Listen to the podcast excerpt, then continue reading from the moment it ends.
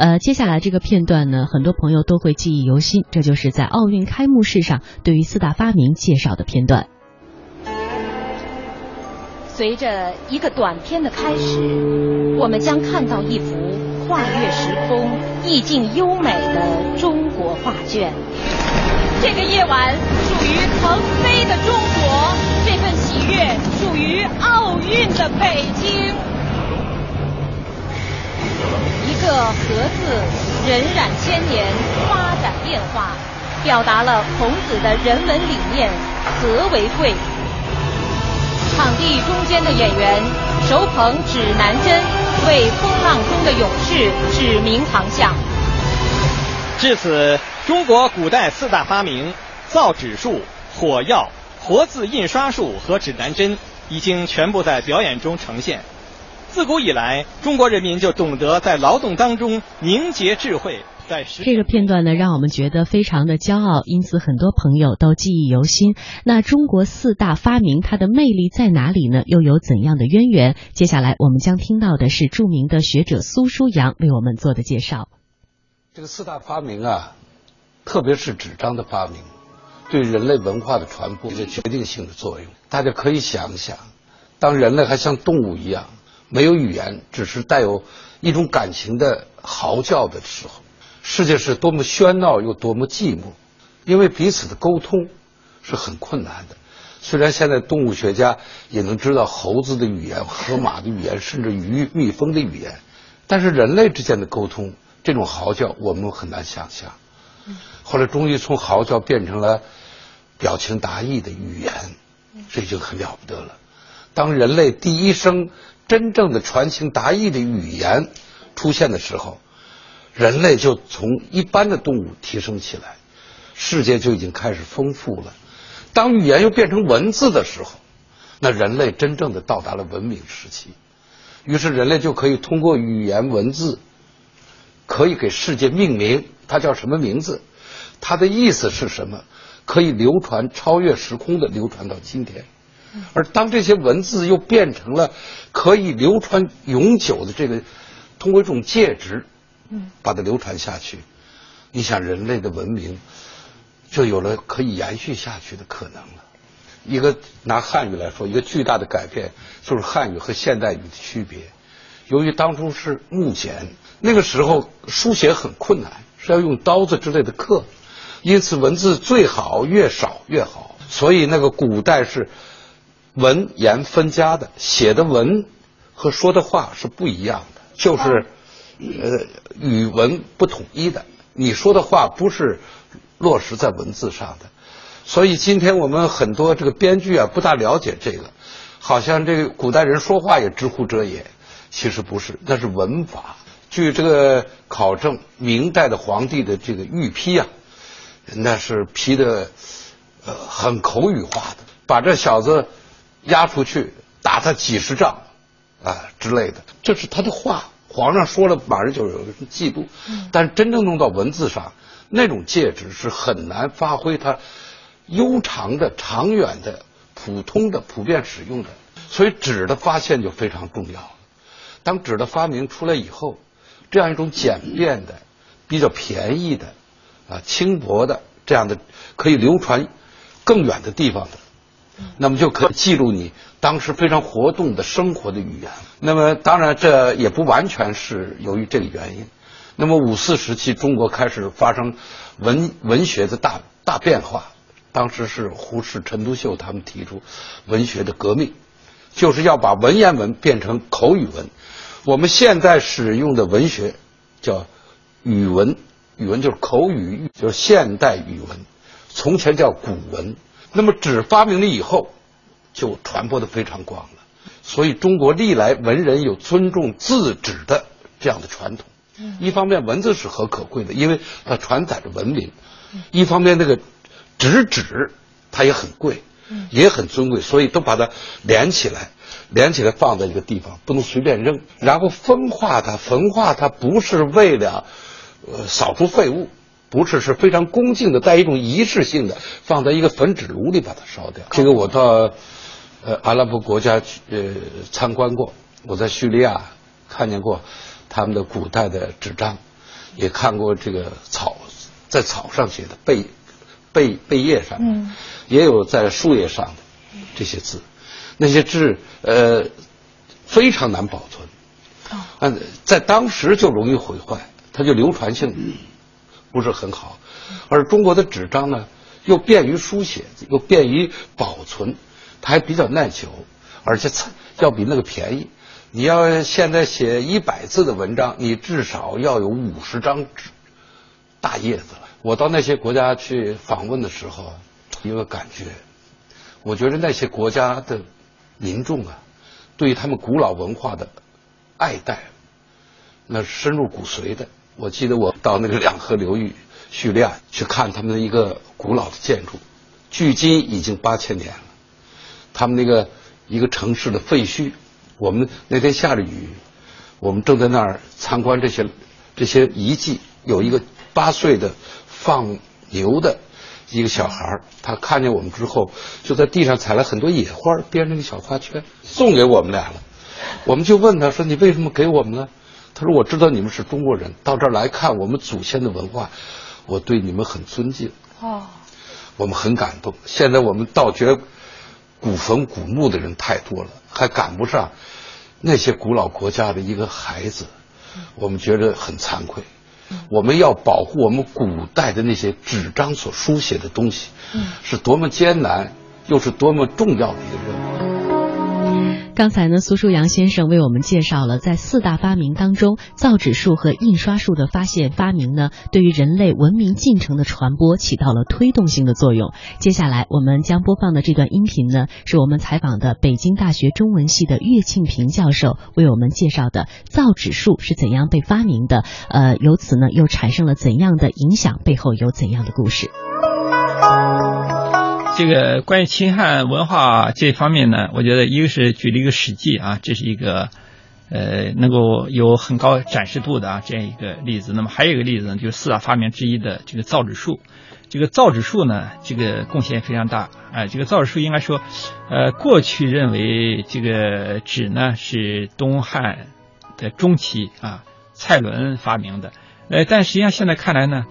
这个这个造纸术，这个实际上是应该说比较公正的来说，通过这个研究，应该是西汉的劳动人民发明的，啊，只不过是呢，这个蔡伦呢又做了改进。啊，因为现在一般的根据研究呢，实际上因为人类呢是不断的在摸索当中啊啊，不断的就是出现了很多文化上的很多成果。啊，造纸术呢也是这样啊，呃，比如说现在一种意见，一般认为，比如说啊，这个呃下大雨的时候，河水暴涨了。啊，山上有一些呢，含有大量纤维的树木啊，包括麻类啊，就被冲到河里面去了啊。然后在自然的原始碱和水的作用下呢，变成了比较稀薄的原始的纸浆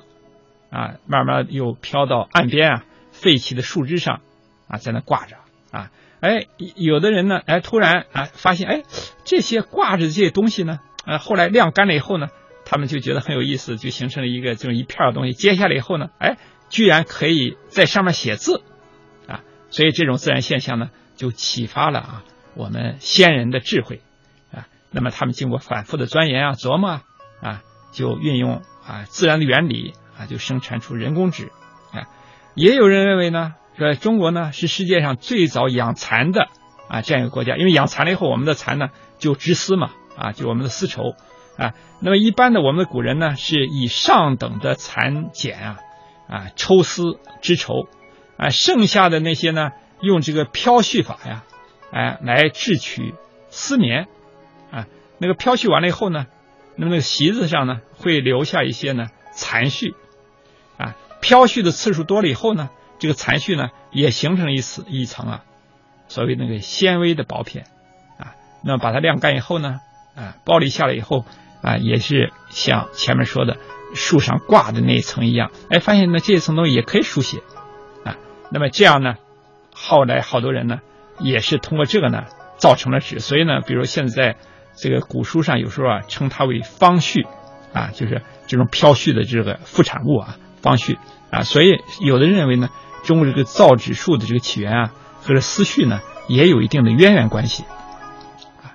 那么我们谈呢，刚才也说。呃，蔡伦呢，虽然不能说他造纸，我们说他是改进纸啊。这纸呢是西汉劳动人民做造的啊。呃，为什么呢？这样说西汉劳动人民呢？因为这个当然这个还是有争议的啊。因为过去呢最早呢是发现了灞桥纸啊，灞桥呢认为是西汉中期的。那么其实后来又在几个地方又发现呢，其实在西汉的早期啊，也就是在汉文帝的时期，现在发现了有一些呢纸啊。当然现在这个学学业对这个有争议。那么有的说呢这。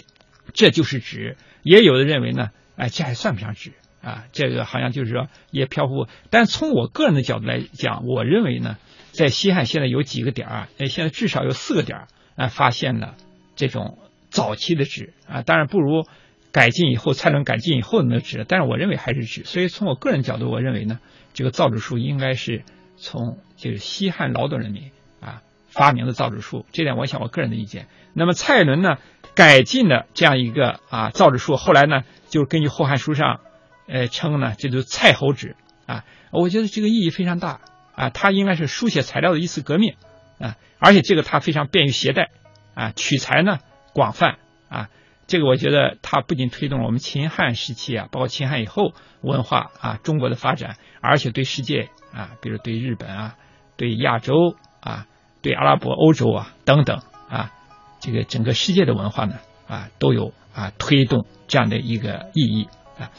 哎，比如这个在这个纸之前啊，呃，大家也知道，那个中国这个书写的这个材料啊，呃，它其实经历了一些阶段，呃，比较比较早的时候呢，是在这个陶器上啊，可以写一些文字，这个陶器上的文字呢，现在呢，呃，可以称为陶文。哎，但是现在其实呢也有争议。学者有的学者认为呢，这陶器上有些符号，那符号哈，呃，现在还不是那后秦的文字。有人认为，这只能是称作符号，就是到底这个文字和符号之间到底有什么区别啊？就我们现在在陶器比较早期的，呃呃几千年以前啊，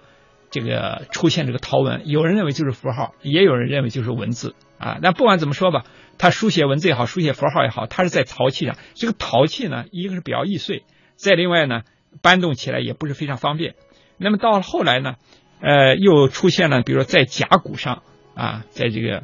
牛的肩胛骨上啊，在这个乌龟壳上啊写字，就我们一般说的甲骨文啊，这个来书写。但这个呢，也是一个是不是太好找，另外呢也是比较重啊。比如说到了这个后来在周代，我们现在发现了很多东西啊，那它是在这个这个这个就是叫金文啊，就是在铜器上。啊，在金属上刻的很多文字，那么这个金文呢，呃，我们现在也发现了一些，但是这个金文同样也是，呃，就是第一比较少，第二呢也是比较沉重，啊，那么到到后来呢，我们劳动人非常聪明啊，是吧？我们还有通过一些，比如说在皮上啊，羊皮啊啊等等上写字，啊，也是呢，我们前面说我们养蚕，我们织出来啊这样丝绸啊。呃，绢帛啊，就丝绸呢，上也来书写啊。但是呢，这个丝绸呢，尽管它比甲骨啊，比这个陶、比金啊，可能呢，呃，更方便点，但它成本太高了啊，所以呢，也是非常不方便。当然，在秦汉时期呢，还有一个非常呃重要的一个书写材料，就是这个这个这个简牍啊，就是木牍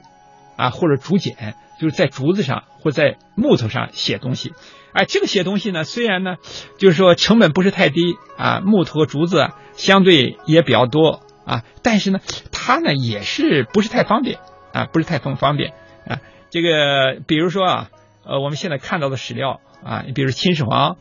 呃，他还是一生当中呢，他是比较敬业啊，包括前面说多次出去巡游，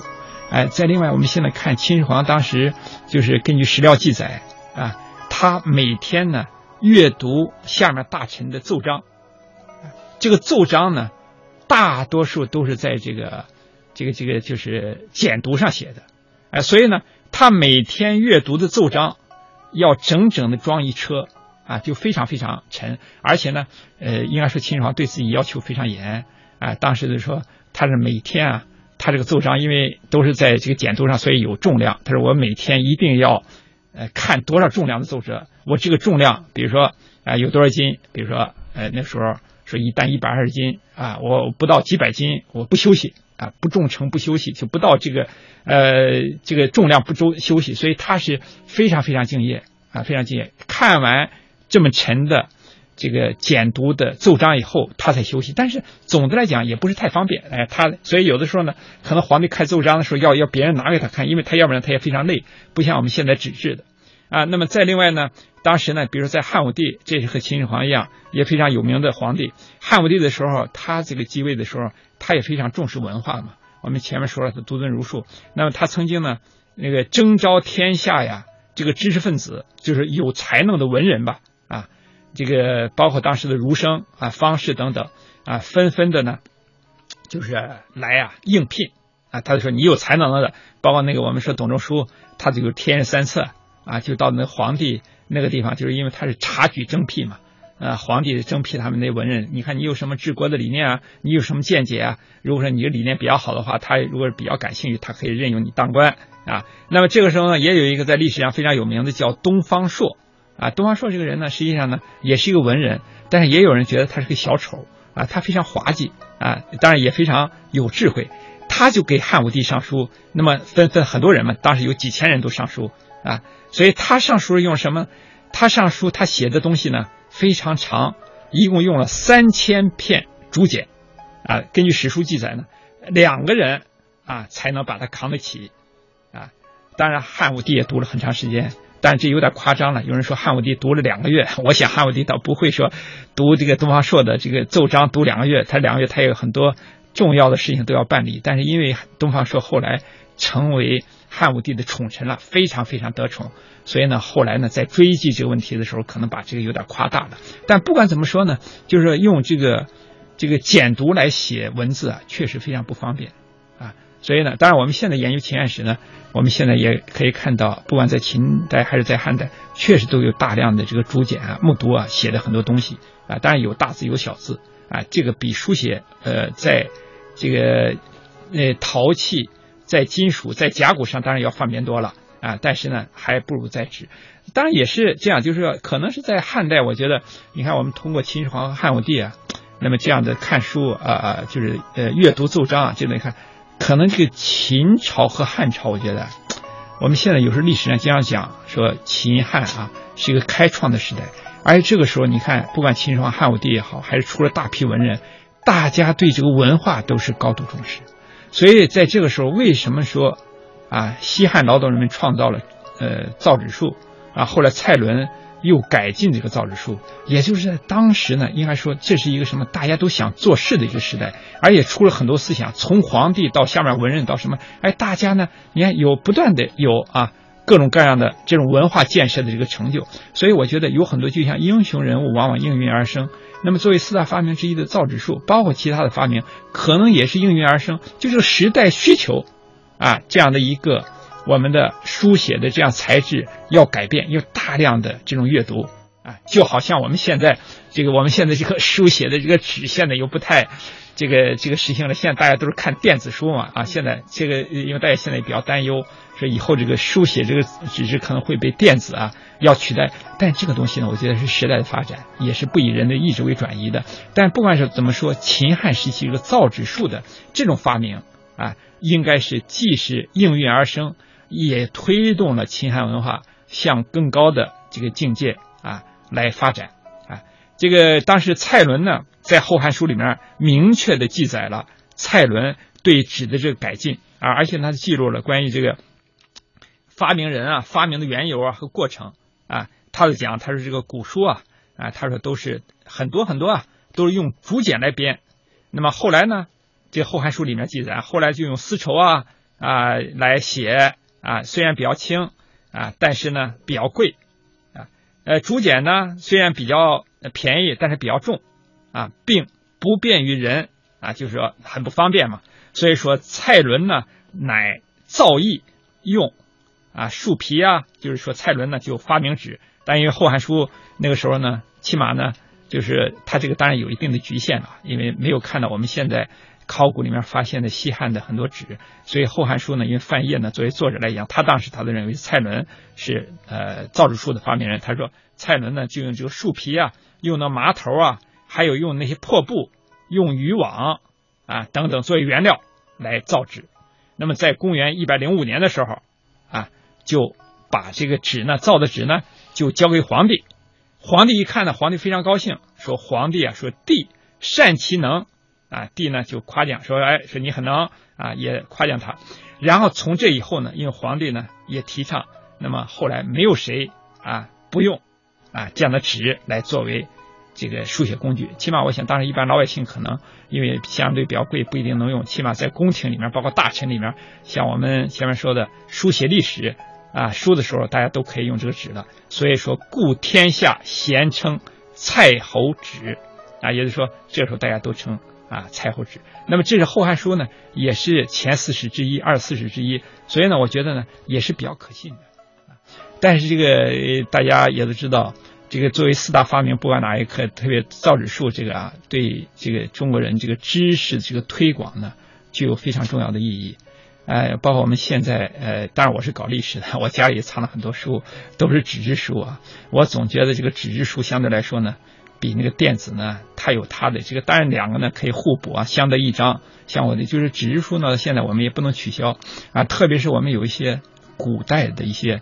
这个所谓现在称的善本书，嗯，啊，我们还是要放在纸上啊。当然，这个现在比如从另一个角度来讲，其实呢，这个简帛呀啊，不管是这个竹简啊、木牍啊，还是那帛书呢，从历史研究的角度，当然也有它的价值，但是它的这个文字量相对于纸质的，特别是。后来造纸术以后，又有了印刷术啊，大量的这个纸都可以印啊，这个我觉得对文化的传播呀，啊起了非常重要的影响。就是包括我们中国，为什么中国的很多文化的东西能够保留下来，也是前面说的，为什么中华文明能够经历几千年而不中断。一方面是因为我们有我们的核心价值，我们有仁义礼智信，而且我们这个仁义礼智信呢，在不仅在统治者当中。我们通过儒家的这一套教化的这套体系，在每个老百姓的心目当中，都真正做到了内化于心，外化于行。这固然是非常重要的一个方面，但是四大发明，特别是其中的造纸术和印刷术，我觉得对于普及文化